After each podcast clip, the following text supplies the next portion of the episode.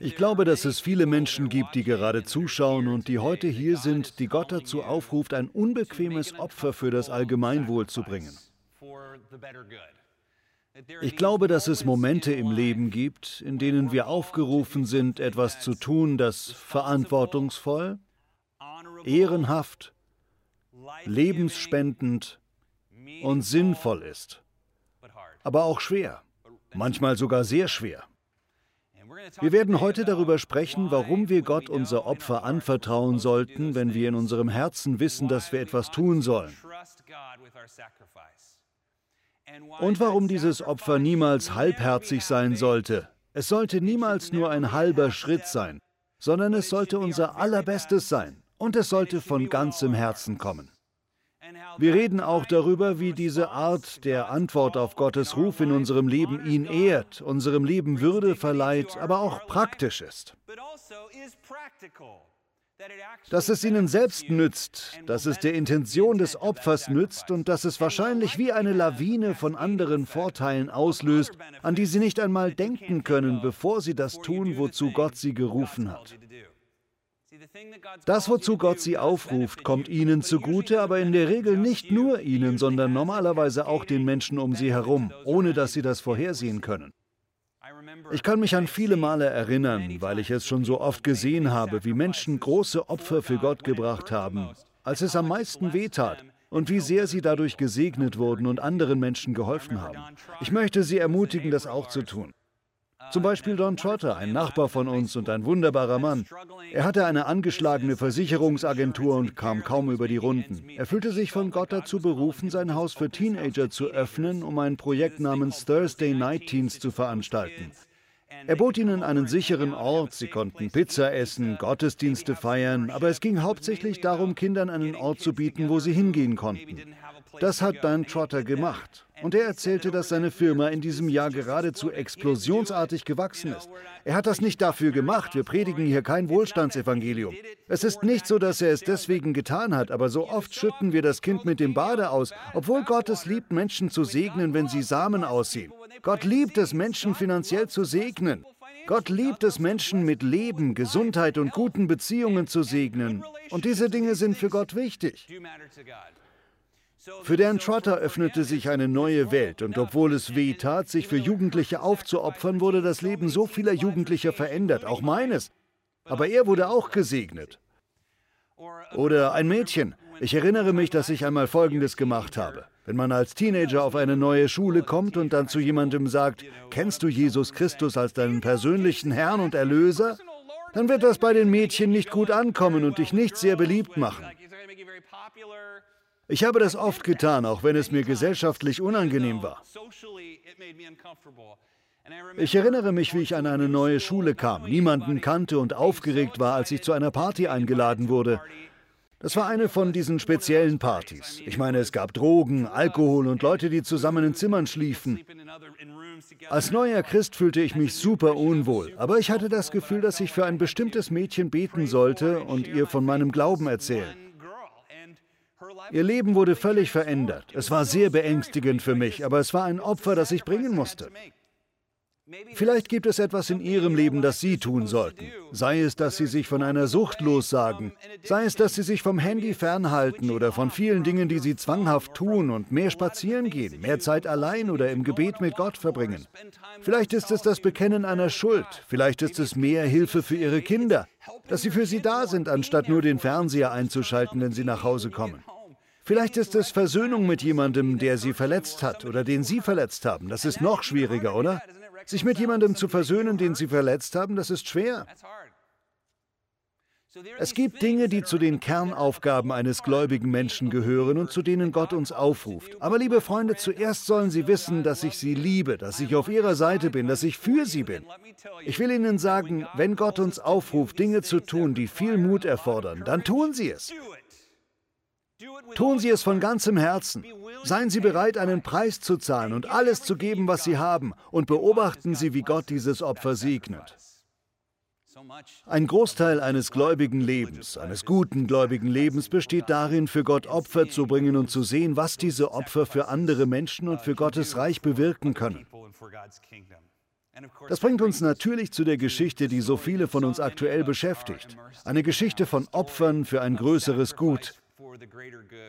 Eine Geschichte, der wir nicht entkommen können, wenn wir an unseren Telefonen, Fernsehern oder Zeitungen sitzen. Und das ist die Geschichte der Ukraine.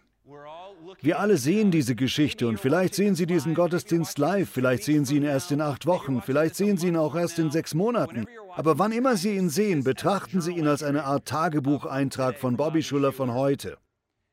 Ich glaube, wir können etwas über den menschlichen Geist und die Beschaffenheit unseres Körpers lernen, wenn wir uns die Geschichte der Ukraine ansehen. Vielleicht sehen Sie das erst in 100 Jahren und haben keine Ahnung, worum es geht. Ich werde Sie ein wenig mitnehmen.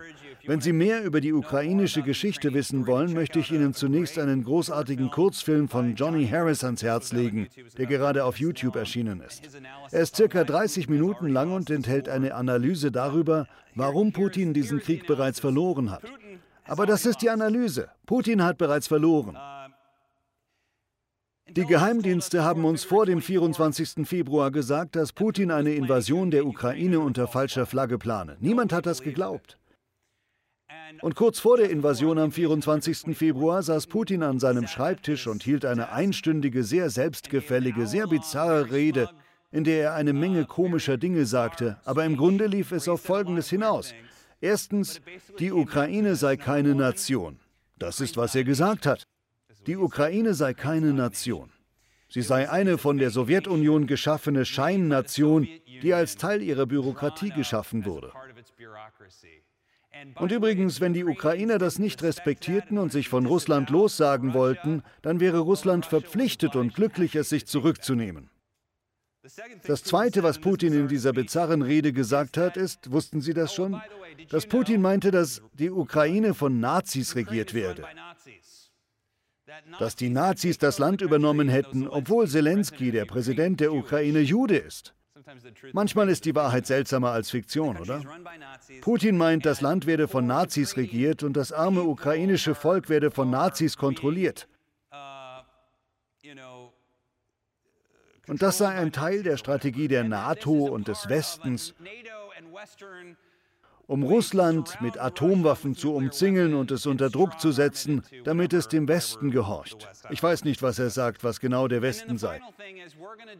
Als letztes sagte er, sie würden ja keinen Krieg, sondern eine militärische Spezialoperation in der Ukraine durchführen, um dem ukrainischen Volk Freiheit zu bringen. Das würden sie tun, um den Menschen zu helfen, die unter der Knechtschaft der Nazi-Bedrohung stünden. Natürlich rollten an diesem Tag die Panzer los und auf der ganzen Welt, bei jedem hörte das Herz kurzzeitig auf zu schlagen. Wer hätte gedacht, dass diese Invasion in die Ukraine im Stil des Zweiten Weltkriegs jemals stattfinden würde? Ich glaube, viele Menschen dachten, mich und auch Putin mit eingeschlossen, in ein paar Tagen wäre das ganze Land besetzt, Kiew würde eingenommen und Zelensky als Geisel genommen werden. Aber genau das Gegenteil ist passiert. Die ganze Welt hat zugesehen, wie sich ganz normale Menschen, Teenager und Großmütter freiwillig gemeldet haben, um Verletzte zu transportieren. Molotow-Cocktails zu basteln und sich freiwillig für die Miliz zu melden. Ich habe gerade gehört, dass die Aufnahme von Freiwilligen in die Miliz gestoppt wurde, weil es nicht genügend Platz gibt, um sie auszubilden. Dass es eine Warteliste für den Militärdienst in der Ukraine gibt. Der Grund dafür ist, dass das ukrainische Volk bereit ist, für etwas Größeres zu leiden. Sie wissen, dass es um Leben und Tod geht. Nicht nur für sie selbst, sondern auch für ihre Kinder und Enkelkinder. Sie wissen, dass man in Russland ins Gefängnis kommt, wenn man das Wort Krieg anstelle von militärischer Spezialoperation benutzt. In Moskau gibt es heute Polizeibeamte, die wahllos Menschen herausgreifen und ihre Telefone durchsuchen, um sicherzustellen, dass keine der E-Mails oder Textnachrichten gegen dieses Narrativ verstoßen. In Russland hat ein regelrechter Orwellscher 1984-Staat die Macht übernommen.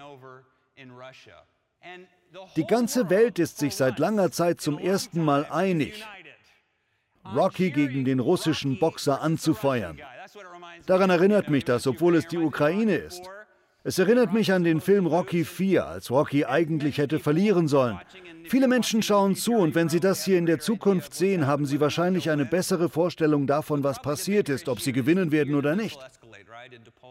Das größere Problem ist wahrscheinlich die Angst, dass es zu einer Eskalation in Polen oder zu einer nuklearen Auseinandersetzung kommen könnte. Darüber wollen wir uns im Moment keine Sorgen machen. Im Moment beten wir für Frieden. Und wir beten für das ukrainische Volk. Wir verstehen, dass das, wofür sie kämpfen, es wert ist, dafür zu kämpfen. Kann ich ein Amen dazu hören? Das ist etwas, das wir alle verstehen, egal ob wir Atheisten oder Christen sind, egal welchen politischen Hintergrund wir haben. Wir alle verstehen den Wert der Freiheit. Und dass Sie oder ich nicht unter der unterdrückenden Fuchtel eines Mannes stehen wollen, der gerne mit freiem Oberkörper reitet. Darum geht es. Ich möchte in der Mitte dieser Predigt eine Pause einlegen. Es gibt einen Grund, warum ich darüber spreche, der mit ihrem Leben zu tun hat. Aber ich denke auch, dass das Opfer, das die Ukrainer gerade bringen, gewürdigt und geehrt werden sollte. Nehmen wir uns einen Moment Zeit und halten wir inne. Das Orchester wird jetzt die ukrainische Nationalhymne spielen. Wenn Sie sich mit mir buchstäblich an die Seite der Ukrainer stellen wollen, dann können Sie das tun. Und Sie können still um Frieden beten.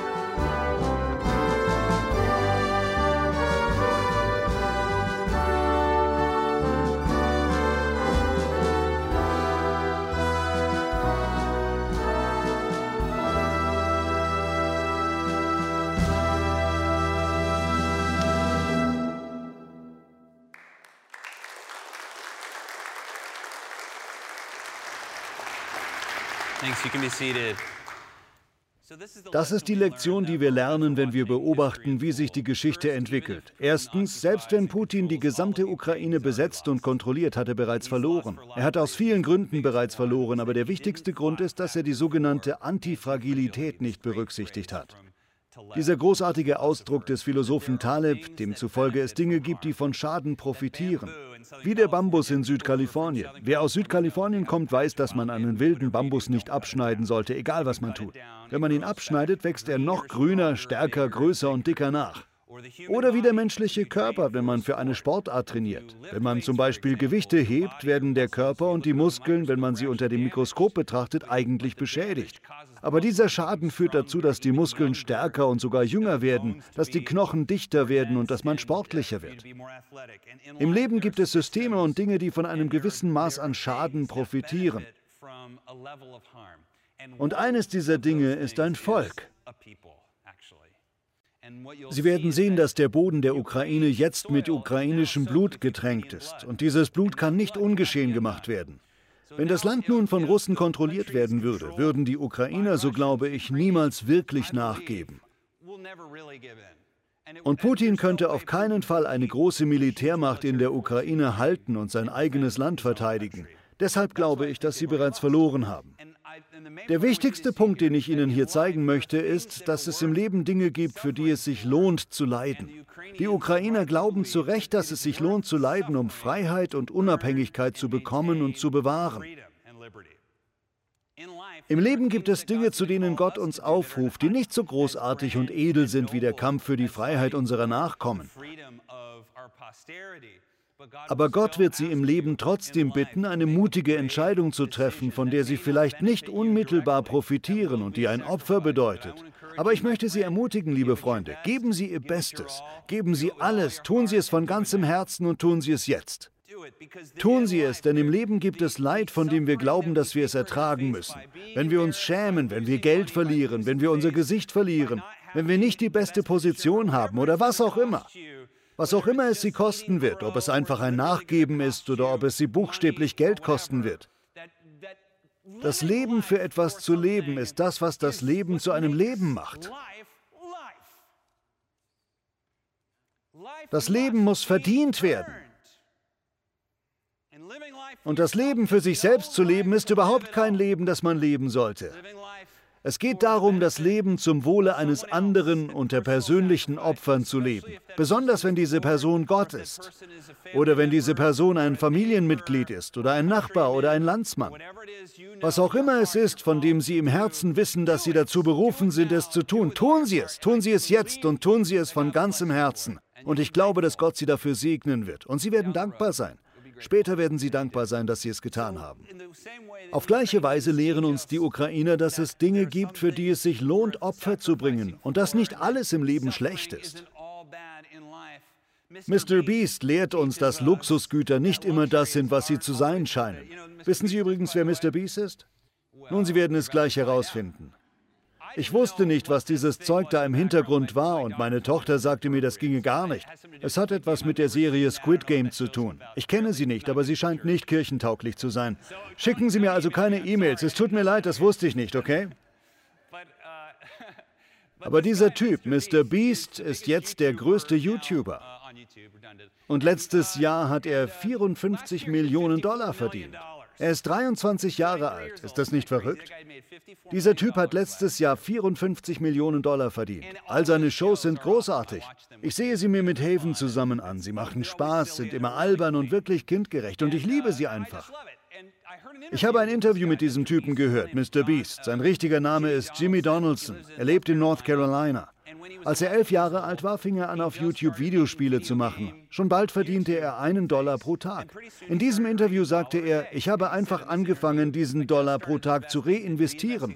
Ich kaufte mir eine Kamera, dann ein paar Lichter, einen besseren Computer und dann investierte ich in die Show. Jetzt ist er an einem Punkt angelangt, an dem er als Streich den Garten seines besten Freundes mit 100 Millionen Glibberperlen gefüllt hat. Wissen Sie, was Glibberperlen sind? Das sind solche kleinen, schleimigen, bunten Bälle, die mit Wasser gefüllt sind. Oder er nimmt 100.000 Dollar und lässt einen Kopfgeldjäger versuchen, ihn zu jagen. Und wenn er ihn innerhalb von 24 Stunden fängt, gibt er ihm das Geld. Oder er macht ein Versteckspiel in einem NFL-Footballstadion. In diesem Interview wurde er gefragt, warum er so erfolgreich ist, und er sagte, ich bin so erfolgreich, weil ich nicht auf Luxus stehe. Viele YouTuber kaufen sich, wenn sie groß werden, eine Villa in Malibu, kaufen sich einen Lamborghini, fliegen einen Privatjet und sind dann solche 21-Jährigen mit Privatjet. Und er meinte, ich werde das nicht tun. Er lebt in einem normalen Haus und fährt ein normales Auto und jeden Dollar, den er verdient, investiert er wieder in seine YouTube-Seite. Denn er findet den Sinn seines Lebens darin, diese lustigen, interessanten Videos zu machen. Er sagt, ich brauche das andere Zeug nicht, weil ich liebe, was ich tue. Hannah meinte zu mir, ich glaube nach dem ersten Gottesdienst, ich verstehe das nicht, das ergibt keinen Sinn. Aber das sind wie zwei Seiten derselben Medaille, verstehen Sie? Was die Ukraine und Mr. Beast gemeinsam haben, ist, dass sie beide verstehen, dass es sich lohnt, für die Sache, die man liebt, Opfer zu bringen. Die Ukraine versteht, dass das Leiden nicht so schlimm ist wie das Leiden unter der Tyrannei Russlands.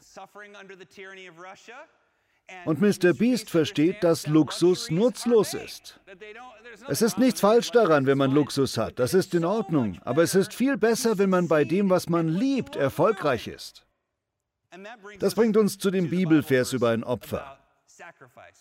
Wenn wir ein Opfer bringen, sollten wir es tun und uns dabei erinnern, woher wir kommen. Und es sollte zu einem freudigen Fest führen.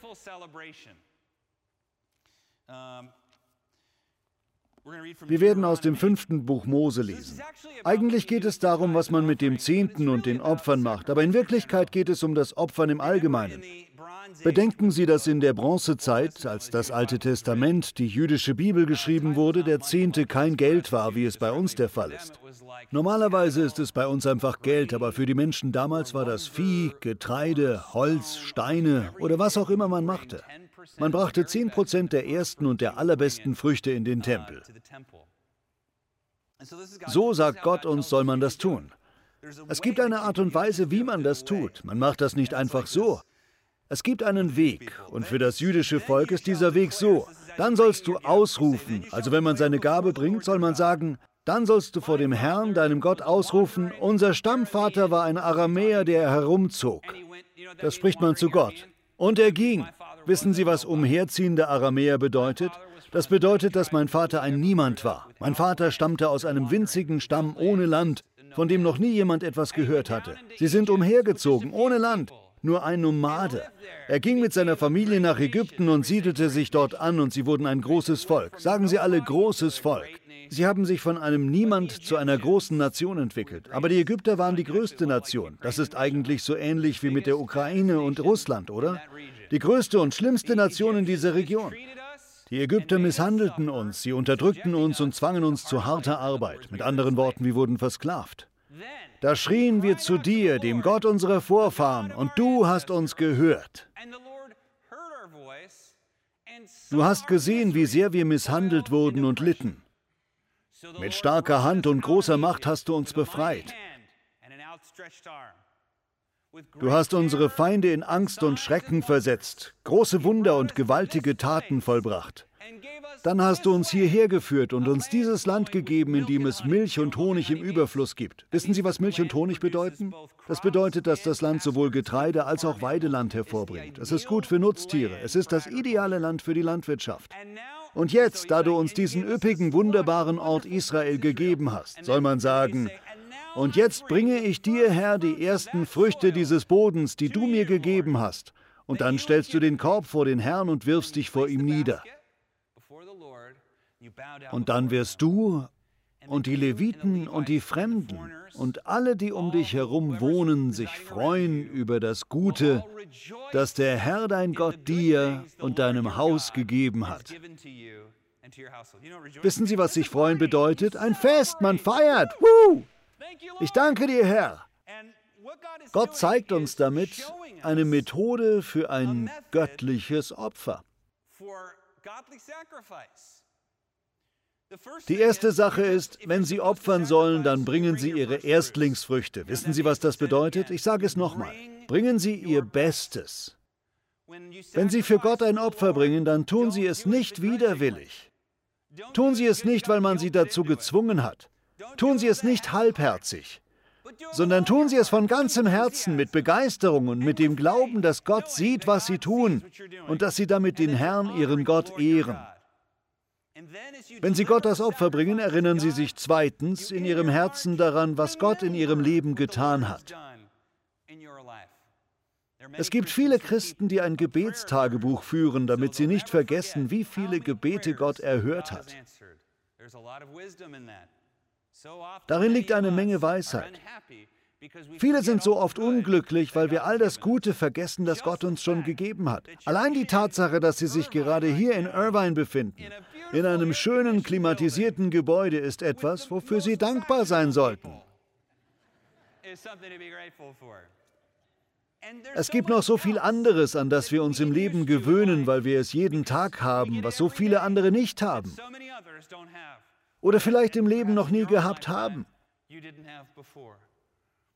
Darum sagt Gott, erinnere dich, erinnere dich an das Gute, das ich habe und vergiss nie, wie es war, auf der Rückseite eines unbeantworteten Gebets zu stehen.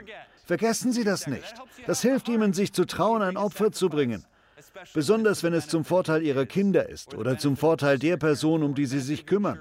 Zum Wohle ihrer Kirche oder ihrer Wohltätigkeitsorganisation, um die sie sich kümmern, oder für ihren Nachbarn oder jemanden, der verletzt ist, oder zu was auch immer Gott sie beruft, damit sie sich darum kümmern.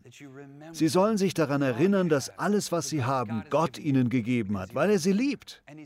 Und er wird sie noch mehr segnen, weil er sie liebt. Sie brauchen sich also keine Sorgen zu machen wenn sie sich um andere Menschen kümmern und sie lieben, wenn sie ein Opfer zum Wohle anderer bringen. Gott wird ihnen viel mehr geben als das, was sie verloren haben. Deswegen ist die dritte Sache, dass sie sich einfach freuen sollen. Seien Sie fröhlich, feiern Sie, sagen Sie Danke Gott, danke Gott für alles, was du für mich getan hast. Wenn Gott uns auffordert, ein Opfer für ihn zu bringen, dann ist das oft eine einmalige Gelegenheit, die nicht ewig bestehen wird. Sie wissen, dass Sie Ihre Kinder nur einmal haben.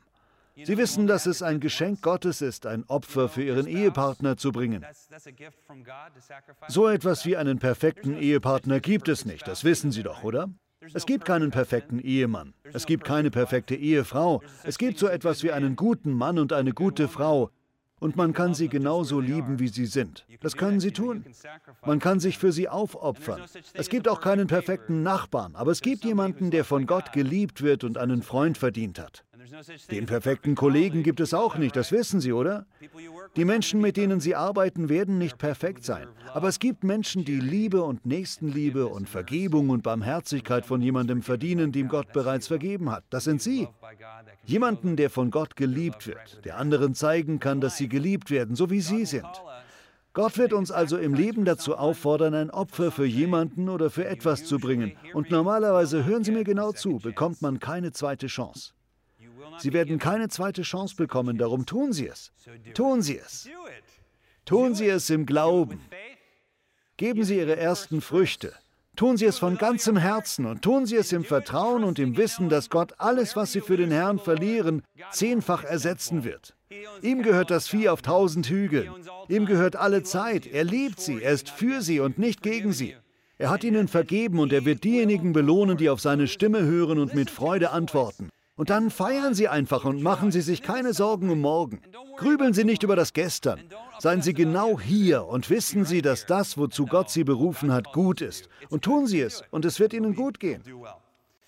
Vater, wir danken dir, wir vertrauen dir unser Leben an und wir bitten dich, Gott, dass du uns Augen gibst, um zu sehen. Viele von uns hier überführst du, du sprichst zu uns im Geist und ich bete Gott, dass wir alle, wenn wir deine Stimme hören, uns nicht abwenden dass wir unsere Herzen nicht verhärten, sondern dass du unsere Herzen weich machst, um zu empfangen, damit wir bereit sind, freudig bereit sind, mit ganzem Herzen das zu tun, wozu du uns gerufen hast. Wir lieben dich. Wir beten im Namen von Jesus. Amen.